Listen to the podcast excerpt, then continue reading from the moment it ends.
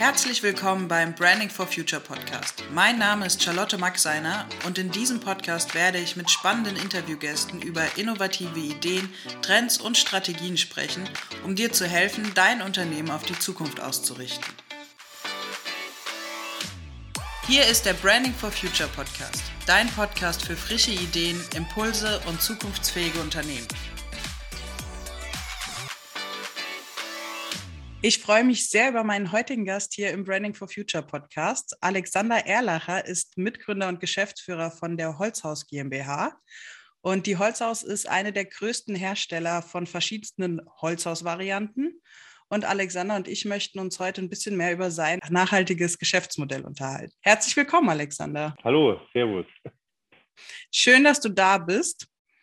Ähm, es könnte mir passieren, dass ich dich Alex irgendwann nenne weil ich das irgendwie so drin habe. Ich weiß nicht, ist bestimmt doch dein Spitzname, oder? Ich war nur bei meinem Opa, glaube ich, war ich der Alexander. Ansonsten war ich eigentlich, glaube ich, mein Dreiviertel des Lebens der Alex. ja, das habe ich mir schon fast gedacht. Also ich könnte auch da reinrutschen. Ich hoffe, das ist okay. Das ist wunderbar, hervorragend.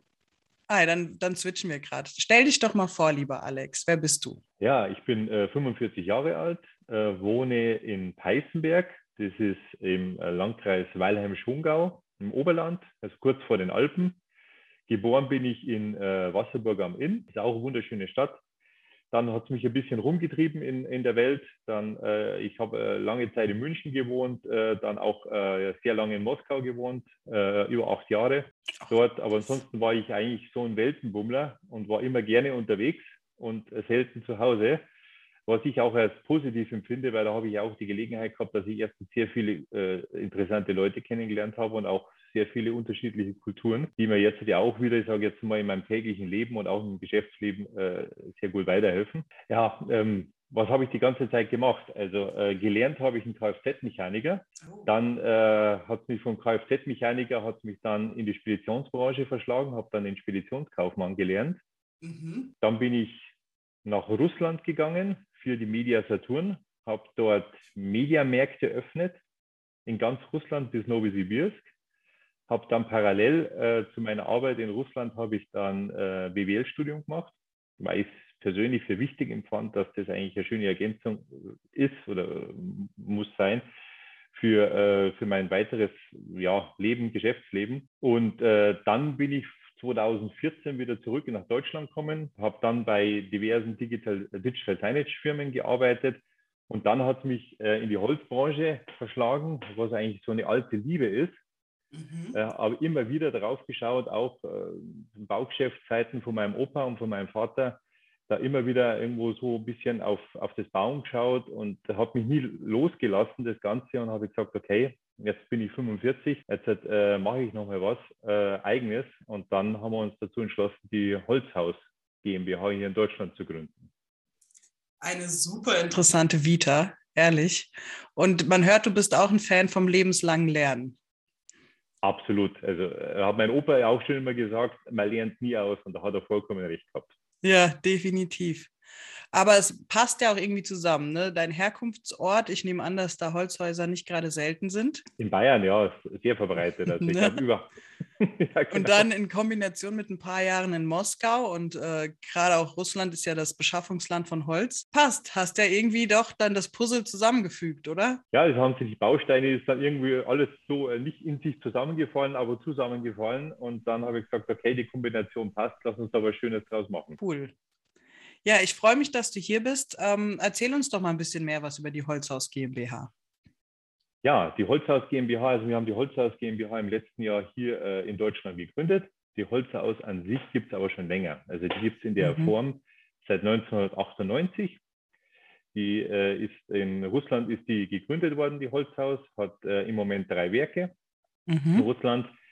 Äh, wir produzieren äh, selbst das Holz, das wir verarbeiten haben wir auch eigene Wälder. Das ist auch vorteilhaft, dass wir heute jetzt nicht von dieser Holzknappheit irgendwo betroffen waren, sondern wirklich dasselbe in der Hand haben. Definitiv. Musstet ihr stark die Preise erhöhen?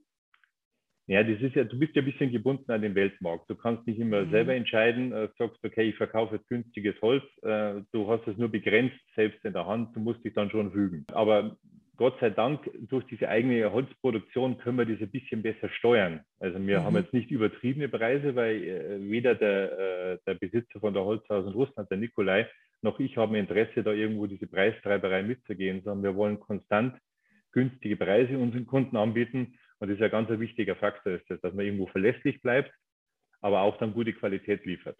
Und nicht ja. irgendwo sagt, okay, ich verlange heute 1200 Euro für einen Kubikmeter, was total abgehoben ist, sondern ja. immer schön konstant und dann, dass man halt auch verlässlich bleibt. Und äh, Nikolai ist dein Partner?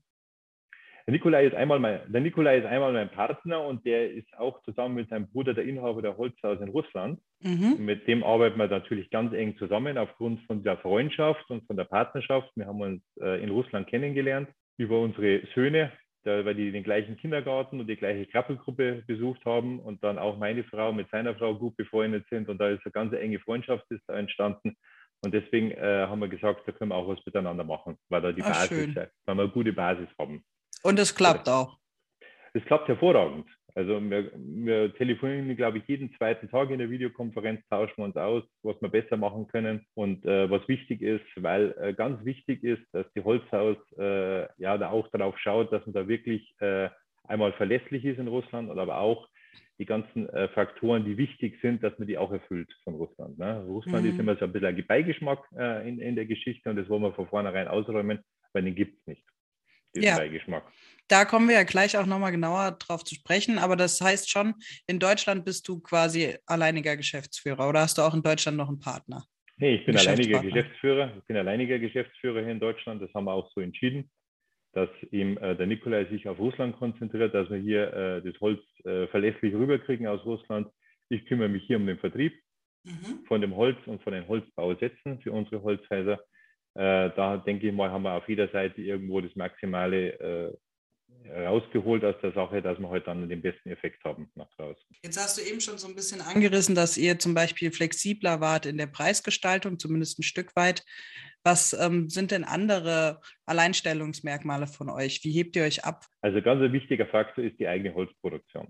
Also wir haben eigene Wälder und eigene Holzproduktion. Das ist eigentlich der entscheidende Faktor, ist dass wir haben keine Abhängigkeit. Also wir mhm. können äh, irgendwie das selber steuern.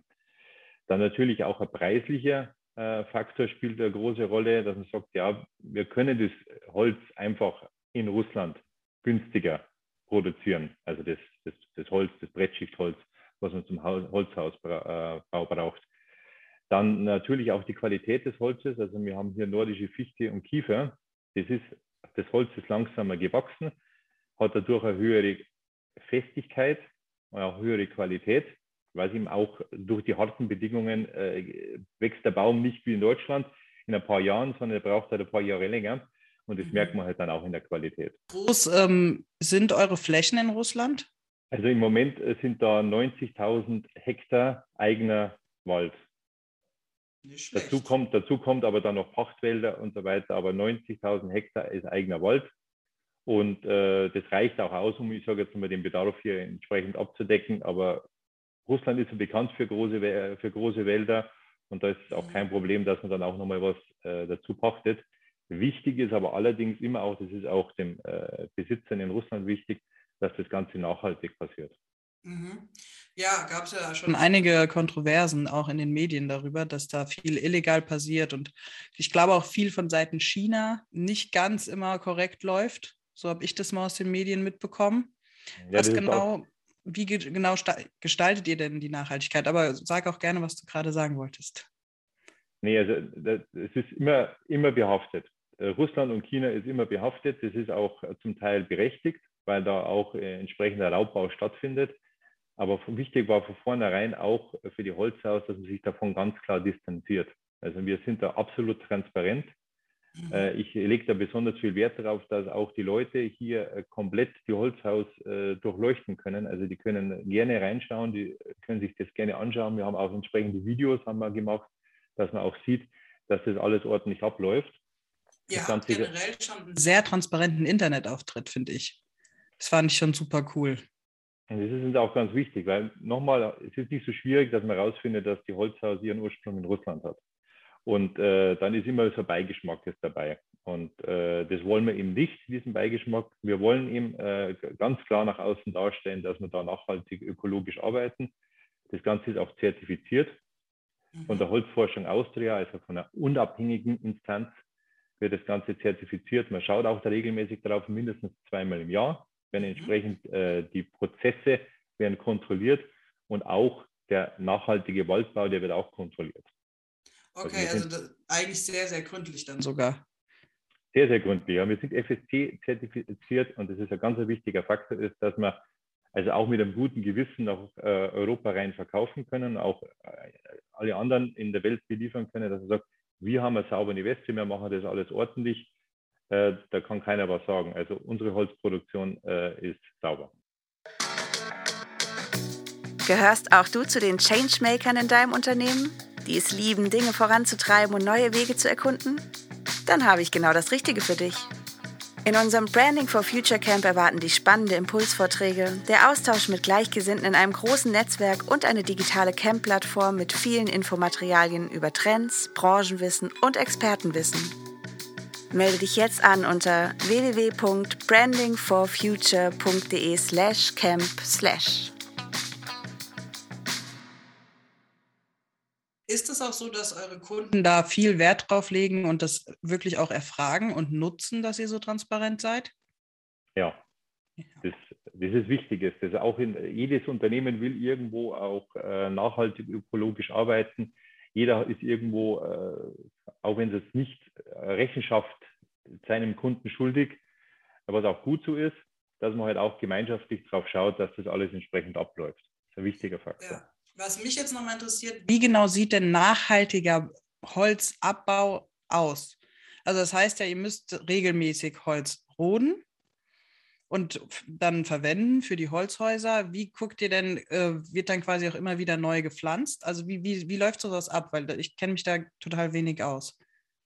Also bei der Holzhaus sind 600 Leute nur damit beschäftigt, äh, sich um den Wald zu kümmern. Ne? Also einmal natürlich das, äh, die Bäume abzuholzen, ordentlich, halt äh, mit den richtigen Geräten, dass das mhm. alles ab, äh, abläuft, aber natürlich auch wieder Aufforstung. Also für jeder Baum, für jeden Baum, der gefällt wird, wird auch ein neuer gepflanzt. Mhm. Und aufgrund der großen Fläche ist es dann auch nachhaltig. Also der Baum hat dann auch genug Zeit, dass er wieder wächst und dass er halt dann auch wieder äh, entsprechend äh, der Ersatz ist für den äh, abgerodeten Baum dann. Das heißt, es ist auch dann so ein Kreislauf. In 20 Jahren könnt ihr dann schon wieder Holz verwenden von vor 20 Jahren. Richtig, genau. Mhm. Jetzt habe ich mich auf eurer Internetseite auch umgeguckt und die Häuser sehen ja total modern aus. Also ich, ich verbinde mit einem Holzhaus wirklich so ein Haus in den Alpen, sehr rustikal. Ne? Also ich glaube, jeder hat so ein, bei Holzhaus hat jeder so ein Bild von so einem klassischen Holzhaus im Kopf. Und mittlerweile kann man die ja sehr, sehr schön auch modern gestalten. Also das ist ja so eine Mischung ne, von traditionellem Design und modernem Design. Was ähm, ist für dich da besonders wichtig? Weil ich glaube, euch ist auch diese Ko Kombination ja sehr wichtig, ne? Richtig, genau. Also ich bin mit dem gleichen Ansatz reingegangen, weil wenn man ein Holzhaus, da denkt man immer an ein typisch bayerisches ja. Holzhaus in den Alpen am besten noch, so ein bisschen ähm, an Heidi. Ja, genau, ja, dass da, da, die Holzhütte am Berg steht und so weiter. Es ist tatsächlich ja so, also es wird immer verbreiteter, dass man der, der Holzhausgedanke an sich auch moderner ist. Also der mhm. in immer mehr Köpfen ist der äh, auch vorhanden. Aber nichtsdestotrotz gibt es immer noch einen Haufen Leute, die halt einfach Holzhaus aus Holzhaus sehen, wie die alten Bauernhöfe, die waren ja auch aus Holz. Mhm. Und äh, so ist die Empfindung ist da auch bei vielen Leuten äh, vorhanden. Und wir haben gesagt, nee, also ist, Holzhaus geht auch anders. Also man kann ein modernes Holzhaus hinstellen, auch entsprechend der Ansprüche, die heute da sind, weil wenn ich heute in ein Holzhaus einziehe, dann ist immer der Vergleich zwischen dem gemauerten Haus, also dem Massivhaus ja. äh, äh, und dem Holzhaus. Und da will man dann schon irgendwo eine Alternative schaffen, dass man auch das vergleichen kann. Dass man sagt, okay, ich wohne jetzt nicht in einer Holzhütte, sondern man wohnt in einem modernen Holzhaus, was entsprechend äh, die, die äh, Ansprüche erfüllt. Und auf der anderen Seite habe ich das Massivhaus äh, und äh, da sollte schon irgendwo das vergleichbar sein und halt auch die Ansprüche erfüllen, die man heute hat an ein Haus. Ja, hast du da Zahlen im Kopf ähm, im Vergleich weil ich glaube, Holzhäuser werden nach wie vor nicht so oft gebaut wie die Massivhäuser.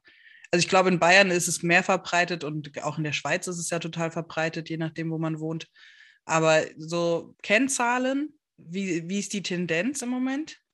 Es ist tatsächlich nur das vermehrt, das Dreiviertel äh, wird immer noch massiv gebaut. Also das Fakt ist das. Das wird sich aber mit der Zeit ändern. Das ändert sich jetzt gerade schon und es wird sich auch in Zukunft noch mehr ändern. Also sage mal Stichwort CO2-Steuer. Genau, ja. Die, die, die trifft uns ja jetzt schon beim Tanken, dass man jeden, jeden Tag fast der Schlag trifft, wenn man, also morgens darf man nicht an die Tankstelle hinschauen, abends schaut es ein bisschen besser aus, aber nichtsdestotrotz trifft die CO2-Steuer dann auch mal den Hausbau. Mhm. Und wenn ich mit, äh, mit Beton und mit Ziegel äh, ein Haus baue, dann trifft auch da die CO2-Steuer in Zukunft. Ja. Und dann wird der Massivbau wird dann auch teurer werden. Also man hat jetzt im Kopf irgendwo 30 Prozent, das wird sich dann auch nochmal äh, ein bisschen nach oben bewegen, dass das einfach in Zukunft zu teuer wird, ein Massivhaus zu bauen, ein Steinhaus zu bauen und das halt einfach nur als logische Alternative nur das Holzhaus gibt. Mhm. Vor allem und, wird das Holzhaus ja dann auch im Vergleich einfach viel, viel vorteilhafter sein. Ja, auf alle Fälle. Also ich, ich habe tatsächlich dann eben ein nachhaltiges ökologisches Haus mit einem guten Gewissen. Und äh, man darf nicht vergessen, ich habe auch in einem Holzhaus habe ich ja äh, extrem gutes Klima. Also ich habe eine mhm. Luftzirkulation, eine ständige da. Ich muss das nicht über künstliche Belüftung irgendwo regulieren, sondern das Holz an sich, das arbeitet, das atmet. Und äh, dadurch habe ich ja sehr gesundes und gutes Wohnklima in einem Holzhaus. Es ist ja nicht nur die, die äh, Zirkulation und die Dämmung in einem Holzhaus, sondern wenn du jetzt vergleichst, dass bei der CO2-Steuer auch auf die anderen Baumaterialien ein Satz draufgeschlagen wird, hat ja trotzdem auch das Holzhaus, ähm, was sind noch die anderen Vorteile, die da drin liegen? Das, das Holzhaus an sich, ähm, ich sage jetzt mal, mh, der, der Vorteil an sich ist tatsächlich das Wohnklima. Wenn ich mhm. in einem Holzhaus heute wohne, dann habe ich tatsächlich das, der maximale Vorteil ist das Wohnklima da drin. Ähm, aber auch äh, darf man jetzt auch nicht vergessen, dass in, in Zukunft halt auch äh, immer mehr in Richtung nachhaltig ökologischer Bau äh, die Tendenz gehen wird.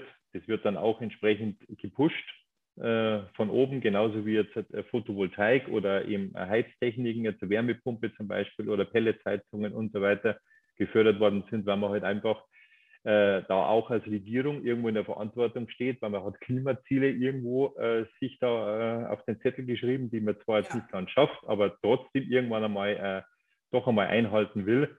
Die auch nicht mehr weggehen, selbst wenn sie nicht nein, erreicht werden, ne? Nee, die gehen nicht mehr weg. Also äh, es ist ja so, dass das, äh, das Klima auf der Welt wird sich weiter erwärmen und da muss man halt einfach jetzt dagegen arbeiten. Und da muss man halt dann auch jetzt den Leuten irgendwo auch die Möglichkeit geben oder die unterstützen, dass man sagt, ja, hier, äh, baut euch ein Holzhaus, weil das ist nachhaltig ökologischer. Es wird einfach die Ressourcen äh, auf der Welt werden halt nicht mehr in dem Maße äh, verbraucht äh, oder, äh, oder missbraucht. Und, und dann auch bei der Entstehung des Hauses wird halt auch nicht mehr entsprechend Schadstoffe freigesetzt. Und das ist ein ganz wichtiger Faktor. Und deswegen ist ganz wichtig, dass einmal die Regierung, sage jetzt mal, ihre Verantwortung übernimmt und das in Richtung, in die Richtung fördert aber zum anderen auch die Leute selber, weil jeder kann seinen Beitrag leisten. Mhm. Und, äh, und, äh, einfach, und die einfachste Sache ist, dass ich sage, okay, ich entscheide mich für ein Holzhaus zu bauen und nicht mehr für ein Steinhaus, dann habe ich schon einen Beitrag dazu geleistet, ja. dass, das, dass äh, die Klimaziele erreicht werden. Und da steht jeder in der Verantwortung. Also ich zwinge jetzt keinen, dass er Holzhaus baut, aber am Ende vom Tag ja, sollte, ja. Jeder, sollte, Jeder, ein bisschen drauf schauen. Das kann man in äh, vielen Sachen, äh, tagtäglich kann man das machen, aber da habe ich dann auch irgendwo entsprechende Marke gesetzt, wenn ich ein Holzhaus baue.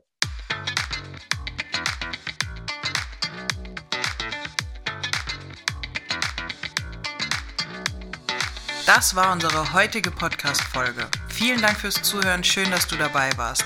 Wir haben dir alle wichtigen Informationen und Links in die Shownotes dieser Folge gepackt. Hinterlass uns gerne deine Gedanken in den Kommentaren oder vernetz dich mit uns in den sozialen Medien. Du findest uns bei LinkedIn, Facebook, Instagram und Xing, wo wir auch regelmäßig interessanten Content für dich bereitstellen. Und wenn dir diese Podcast-Folge gefallen hat, dann freuen wir uns, wenn du uns positives Feedback in Form von einer Bewertung schenkst. Bis zum nächsten Mal, dein Branding for Future Team.